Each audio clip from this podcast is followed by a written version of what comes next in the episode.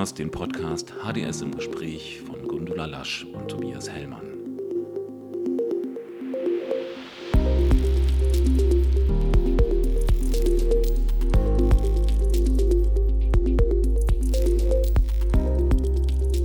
Am 15. November 2022 kam im Berliner Löwesaal der Netzwerkverbund der regionalen Zukunftszentren zusammen, um auf die erste Förderphase zurückzublicken.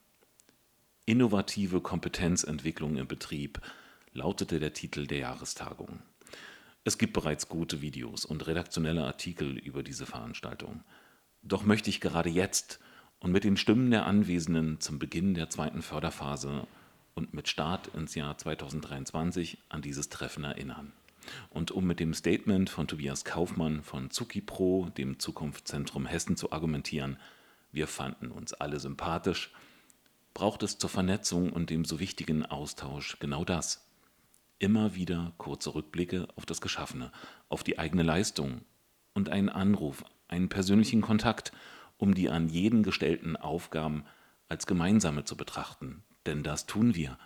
Zusammen für eine gut aufgestellte Zukunft der kleinen und mittleren Unternehmen, für Selbstständige und Solo-Selbstständige Ideen und Methoden entwickeln. Ich stellte allen, die dem Mikrofon nicht entgehen konnten, die gleichen Fragen. Wie ist es in eurem Zukunftszentrum gelaufen? Was ging gut? Was funktionierte weniger? Und was wünscht sich die derjenige für die nächste Förderperiode? Ich danke allen Interviewten für ihre klaren und offenen Worte. In zwei Podcast-Teilen hörst du mal ausführliche, mal kurz gehaltene Antworten. Hier nun Teil 1.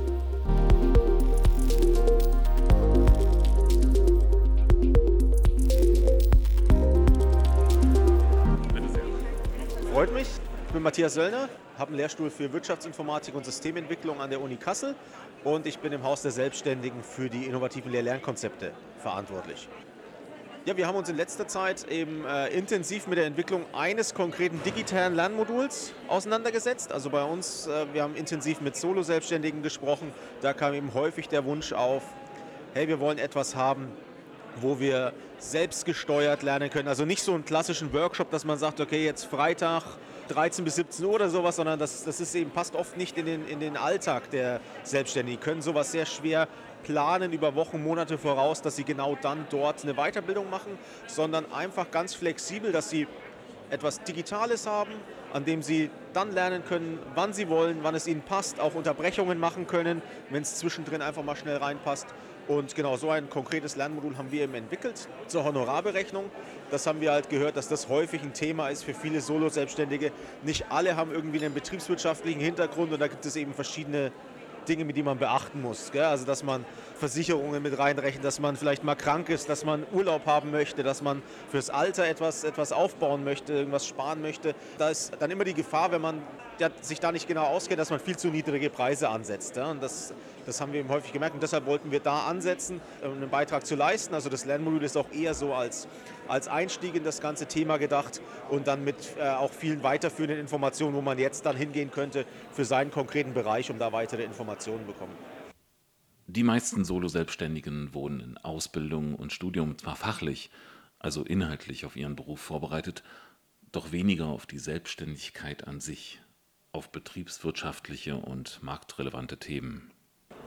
Viele Unis haben das, glaube ich, auch schon jetzt seit einiger Zeit erkannt, aber das ist auch, ich weiß halt, dass es da erst seit einigen Jahren auch intensive Bestrebungen gibt, dann so, so Transferzentren an der Uni, wo man eben genau diese so, so Gründungen unterstützen möchte wo Leute aus allen möglichen Fachbereichen kommen können, um sich eben über solche Sachen informieren informieren können. Aber das ist aus meiner Sicht immer noch eher am Aufbau und das ist auf jeden Fall ein, ein, ein Riesenthema. Und ich finde es eben gut, dass wir uns da damit auseinandergesetzt haben und da versuchen eben jetzt den Solo-Selbstständigen den ersten Einstieg zu ermöglichen.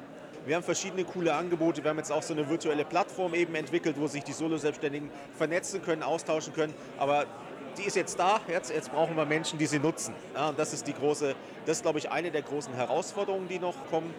Die Leute, die sich für Interessen von Solo-Selbstständigen einsetzen, sind aus meiner Sicht noch so ein bisschen in verschiedene Lager Lager verteilt. Also wir haben einerseits so die sehr, das sehr unternehmerische Lager, sehr, sehr stark auf, diese, auf diesen wirtschaftlichen Erfolg, Leute dabei unterstützen, zu unterstützen, selbst wirtschaftlichen Erfolg zu haben, sich selbst weiterzuentwickeln, ja, die auch gegen so gewisse Dinge sind wie Pflicht in der, in der Krankenversicherung, Pflicht in der Rentenversicherung. Und bei uns im Projekt ist es ja eher dieses, dieses Miteinander. Ich finde einfach, beide Facetten sind, glaube ich, sehr, sehr wichtig, wenn es um erfolgreiche Vertretung der Interessen von Solo-Selbstständigen geht. Und aktuell habe ich das noch so in der Wahrnehmung eher so, dass, es, dass die beiden Lager relativ isoliert sind. Ich glaube, am besten wäre es eben, wenn man es da schaffen würde, irgendwie sich zusammenzuschließen und auch wenn man zu verschiedenen Punkten einfach äh, unterschiedliche Einstellungen hat, auch vielleicht fundamental wirklich eben zu diesem Pflichtrennenversicherung und diese ganze Sache. Aber dass man es trotzdem schafft, irgendwie eine Stimme für die Solo-Selbstständigen zu bilden, um da, um da noch mehr Impact zu haben. Man hat das jetzt bei Corona wirklich super stark gemerkt, dass eigentlich für, für diese Solo-Selbstständigen die ganzen Sicherheitsnetze, die eigentlich da waren, ja nicht funktioniert haben oder es im Endeffekt für diese konkrete Gruppe diese, keine Sicherheitsnetze gab wie Kurzarbeit oder sowas, sondern da war wirklich das Sicherheitsnetz dann im Zweifel Hartz IV. Und das ist halt, ähm, das äh, verstehe ich auch, dass das sehr demotivierend ist und sehr, man sich da einfach nicht wertgeschätzt fühlt oder das Gefühl hat, die Gesellschaft würde irgendwie diese Gruppe von Erwerbstätigkeit gering schätzen. Ja? Und ich glaube, das sollte nicht sein. Wir haben viele Selbstständige, also seien es jetzt Solo-Selbstständige, als auch Leute in kleinen Betrieben, die einen sehr großen Beitrag leisten. Und es ist eben wichtig, dass deren Interessen nicht, nicht unter den Tisch fallen und nicht nur die Interessen von denen, die dann eben öffentlichkeitswirksam mit dem Traktor in die Stadt fahren können.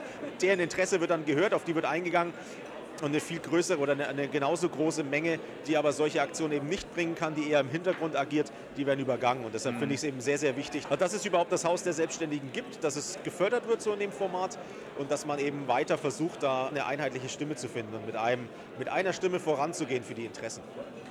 Mein Name ist Andreas Dietrich. Ich bin Teil der wissenschaftlichen Gesamtleitung und Zuwendungsempfänger im regionalen Zukunftszentrum Mecklenburg-Vorpommern und leite dieses Projekt seit Beginn. Wir haben begonnen, erstmal die Marke Zukunftszentrum, wenn man so will, zu entwickeln, zu etablieren, erstmal überlegt, was ein Zukunftszentrum überhaupt ist und was es letztendlich leisten kann. Das war ein relativ langer Prozess, weil wir mit Corona, der Corona-Phase gestartet sind und erstmal uns als Team finden mussten und überlegen mussten, welche Dienstleistungen, welche Angebote eigentlich für Betriebe und Beschäftigte sinnvoll sind. Was wir inzwischen entwickelt haben, sind neun Lehr-Lernkonzepte, die unterschiedlich intensiv nachgefragt werden. Wir haben Betriebe, die relativ interessiert an Weiterbildung sind, aber den Großteil der Betriebe, der sehr skeptisch ist. Wir haben Tiefenberatungskonzepte entwickelt und erprobt, die auch gut nachgefragt werden. Wir stellen aber fest, dass im Prinzip die tagesaktuellen Geschäfte so die Nachfrage nach Weiterbildung, nach Beratung ein bisschen überlagern. Bei uns im Bundesland ist das Hauptthema aus meiner Sicht der Fachkräftemangel in allen Bereichen. Und es gibt, wenn man so will, zwei Typen von Unternehmen, die ich jetzt mal so grob skizzieren will. Die einen, wenn man so möchte, die so viel zu tun haben, dass keine Zeit für Innovation, keine Zeit für Weiterbildung, keine Zeit für Beratung bleibt. Und die anderen, die so viel Zukunftssorgen haben, dass sie sagen, wir wissen gar nicht, ob es sich lohnt, in Innovation, in Weiterbildung, Beratung zu investieren. Und das macht die Arbeit gerade spannend, aber auch herausfordernd. Was erwarten Sie? Wie sehen Sie die Zukunft?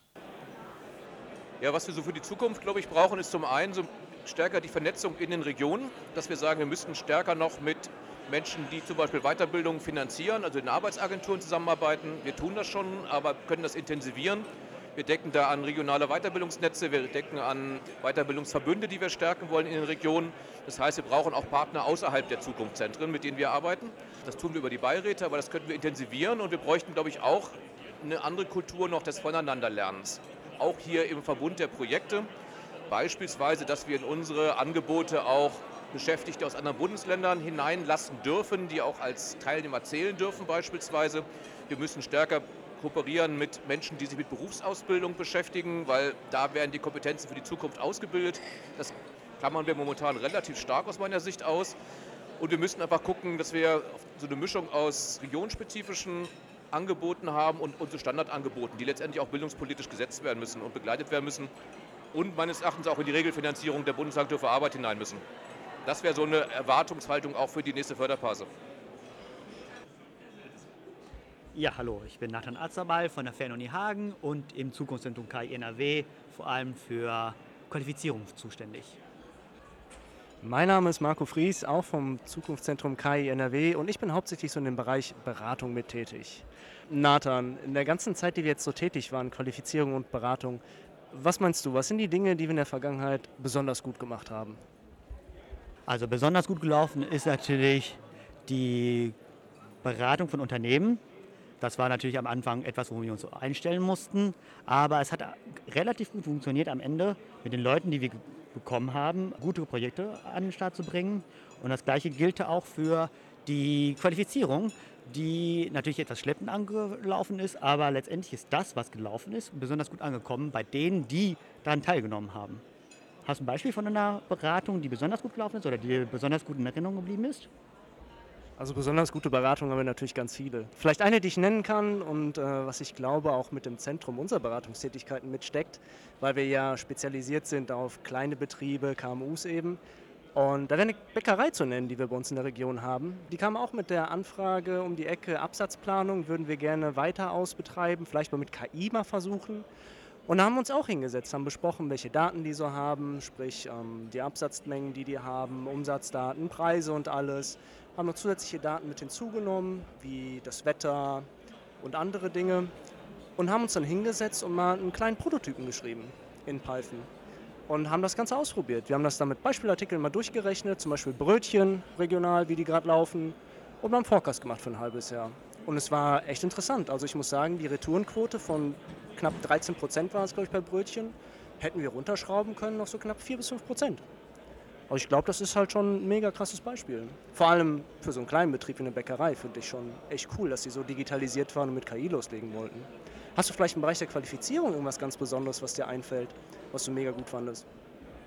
Ja, ähm, als Zukunftszentrum KI NRW haben wir uns natürlich die Sozialpartnerschaft sehr auf die Fahnen geschrieben und wir haben jetzt, wir kommen jetzt von Universitäten, aber wir haben natürlich äh, Arbeitgeber und nahe Organisationen und äh, arbeitnehmernahe Organisationen wie die Gewerkschaften, ne, IG Metall, IG BCE, wir haben das Bildungswerk als arbeitgebernahe Institution und die TBS als arbeitgebernahe Institution. Die haben sich zusammengesetzt und einen Workshop auf die Beine gestellt, die quasi die Player auf beiden Seiten zusammengebracht haben, wo quasi Transformation so gedacht werden soll, dass einfach alle Player in einem Unternehmen zusammen dran arbeiten. Das ist, glaube ich, ein ganz guter Ansatz dessen, wie wir arbeiten wollen, indem wir halt sowohl die eine Seite, die Arbeitgeber, als auch die Arbeitnehmer mit ihren Repräsentanten durch die Betriebsräte halt zusammengesetzt haben und an denen zusammen an verschiedenen Konzepten im Unternehmen gearbeitet haben und sie einfach nur zusammengesetzt und die halt angeleitet haben in diesem Workshop und die, die da gewesen sind, haben das als besonders gut empfunden, weil das ganz häufig so ein bisschen rausfällt. Zurück zu deinem Beispiel als Zukunftsausblick ist es ja auch zu sehen, dass, was du genannt hast, das ist jetzt irgendwie letztendlich etwas, was Effizienz ist.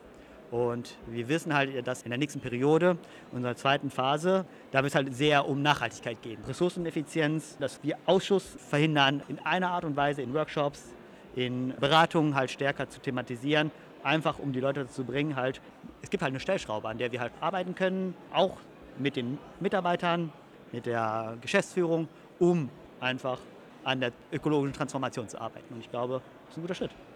Das sehe ich absolut genauso.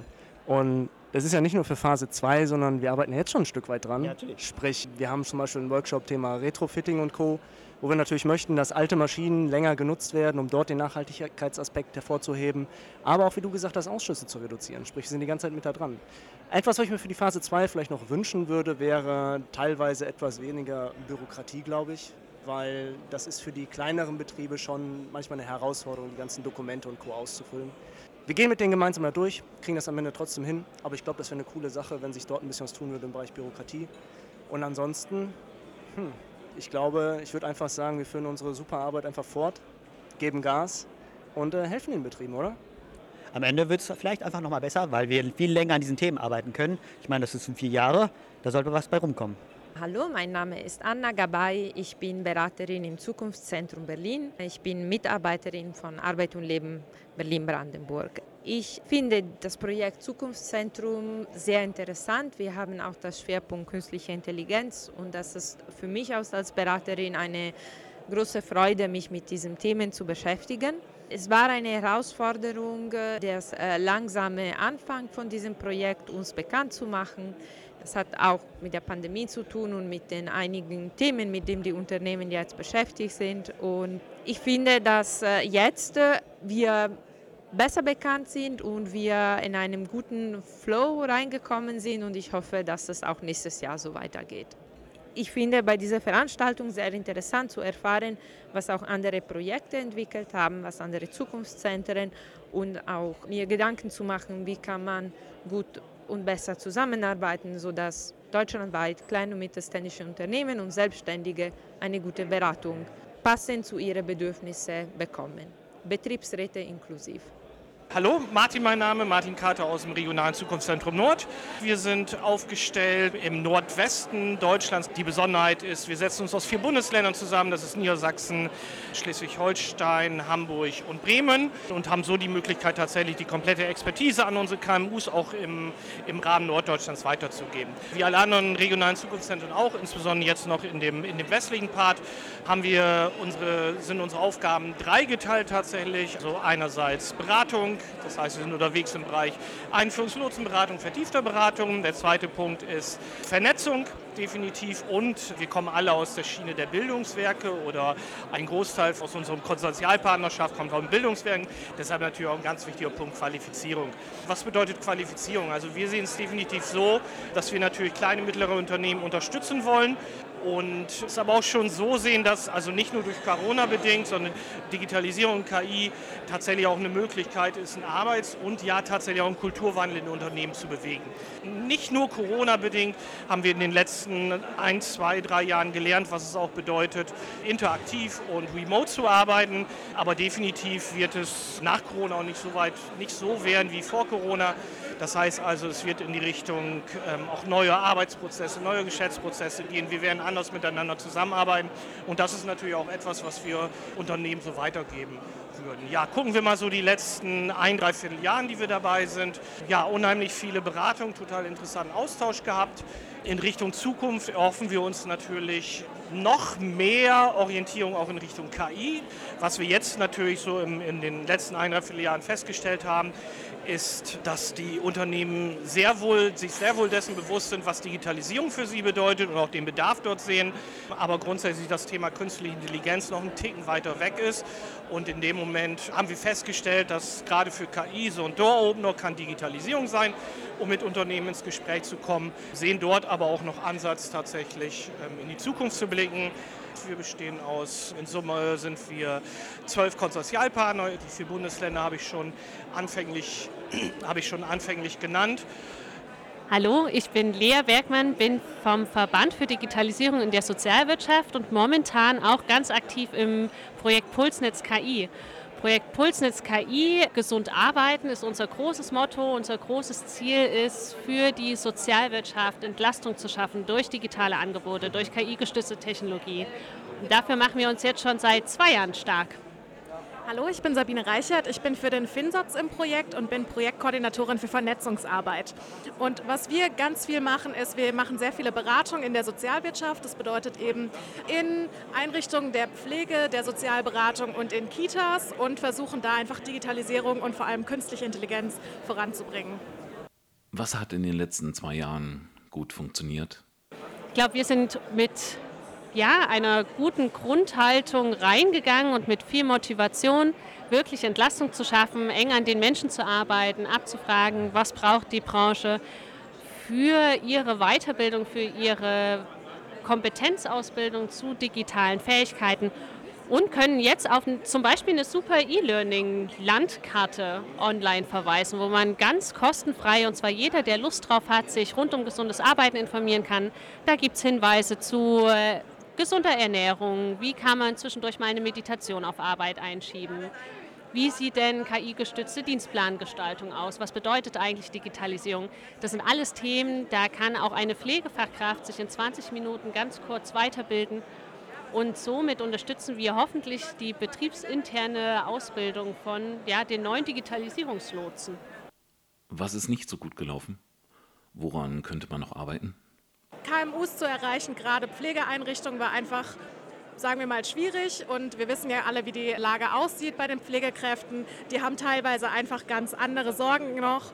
Und da ist Digitalisierung gerade vielleicht nicht die höchste Priorität. Das heißt, da versuchen wir einfach noch dran zu arbeiten, noch niedrigschwelliger Pflegefachkräfte zu erreichen und in Zukunft eben auch da Digitalisierung noch mal präsenter zu machen. Genau, und auch einfach weiter zu reflektieren, was ist wirklich das Ziel von unseren Pflegefachkräften, von den Geschäftsführungen, von den Gesundheitseinrichtungen. Wir haben auch die Rückmeldung, wir haben einen ganz tollen Demonstrator für gesunde Dienstplangestaltung auf den Markt gebracht. Und natürlich bekommt man auch so Rückmeldungen wie, okay, noch ein neues Software-Tool, wie soll ich das einführen? Ich habe überhaupt keine Zeit. Ich bin froh, wenn meine Mitarbeitenden mit der aktuellen Technik zurechtkommen. Und da stärker die Probleme zu hören und stärker die Hemmschwellen zu hören und besser darauf einzugehen, zu gucken, wie müssen wir unser Angebot wirklich nochmal schärfen. Das ist einfach wichtig und noch eine große Herausforderung für die Zukunft. Vielleicht äh, noch ein Fun Fact zu unserem Projekt. Wir mögen gerne catchy Namen und zwar heißt unser Truck der Digitalisierung Trudi und das kommt immer besonders gut an in den Einrichtungen. Ähm, ich fände es wirklich spannend, wenn die Qualifizierungskonzepte irgendwie ausgetauscht werden oder auch verfügbar wären. Also das wäre ja quasi auch das Grundprinzip, dass wir alles, was hier in, im Rahmen von dem Projekt irgendwie hergestellt wird, dann auch Leuten zur Verfügung gestellt wird. Weil sonst tatsächlich gibt es ja die Projekte und am Ende versandet es so ein bisschen, wenn wir ehrlich sind. Guten Tag, ich bin Tobias Sanders. Ich bin vom Zukunftszentrum Sachsen und wir im Zukunftszentrum haben unsere ILK so ausgerichtet, dass wir eigentlich sehr offen mit den Unternehmen daran arbeiten, was ihre Entwicklungsvorhaben sind und dann auch in dem Unternehmen Lernende zusammenzuholen. Unsere Lernfälle sind also in vielen Fällen so ausgerichtet, dass die Lernenden eigentlich dann im Laufe unserer Begleitung zu so etwas wie Entwicklungsspezialisten in den Unternehmen werden. Das ist so rückblickend betrachtet eine sehr gute Entscheidung von uns gewesen, das genau auch so auszurichten, weil wir dadurch eben die Unternehmen tatsächlich mit ihren konkreten Anforderungen auch abholen konnten. Und es war natürlich für uns als Zukunftszentrum auch immer die Herausforderung, uns dann eben genau in diese Situation der Unternehmen und der Lernenden auch mit einzudenken und mit denen gemeinsam an was zu arbeiten. Das war so unsere größte Herausforderung. Auf der anderen Seite muss man natürlich auch sagen, dass Corona, so wie wir gestartet sind, eine der großen Herausforderungen überhaupt waren. Rückblickend muss ich aber auch sagen, dass gerade dadurch ja schon sehr viel in den Unternehmen in Gang gekommen ist. Dass wir dann keine Türöffner mehr machen mussten und Leute überzeugen mussten, wie wichtig Digitalisierung ist. Deine Vision für die Zukunftszentren in der nächsten Förderperiode?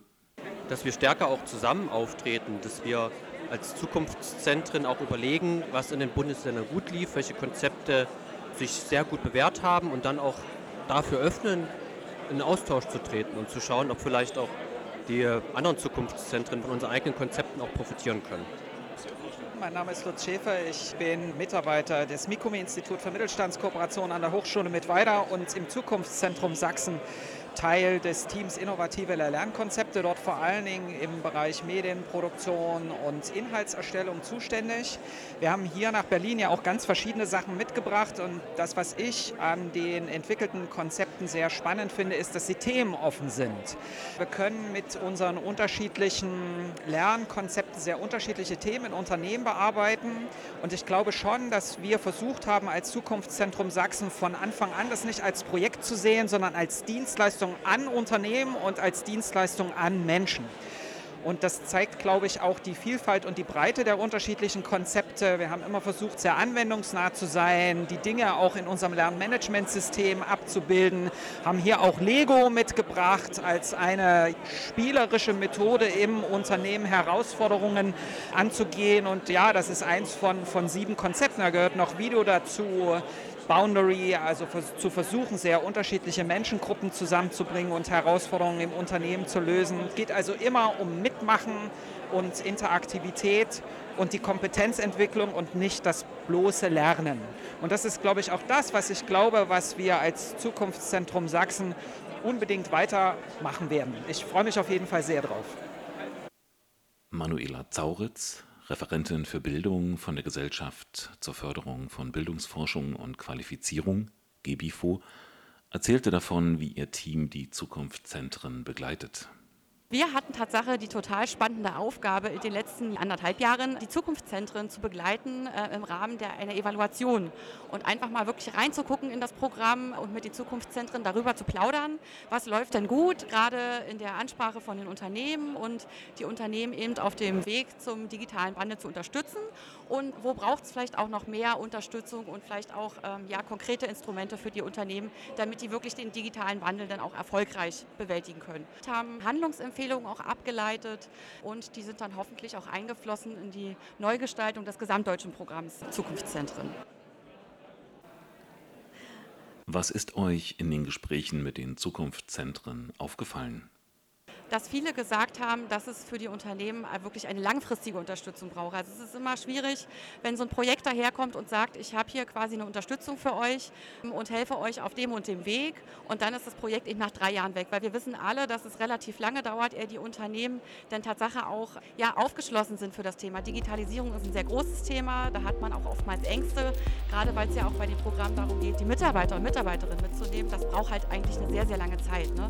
Und dass man da einfach guckt, dass man sich die Zeit nimmt, zu sensibilisieren und vor allen Dingen auch immer mit dem Blick, wir sprechen über Unternehmen, den Mehrwert und den Nutzen konkret klar zu machen.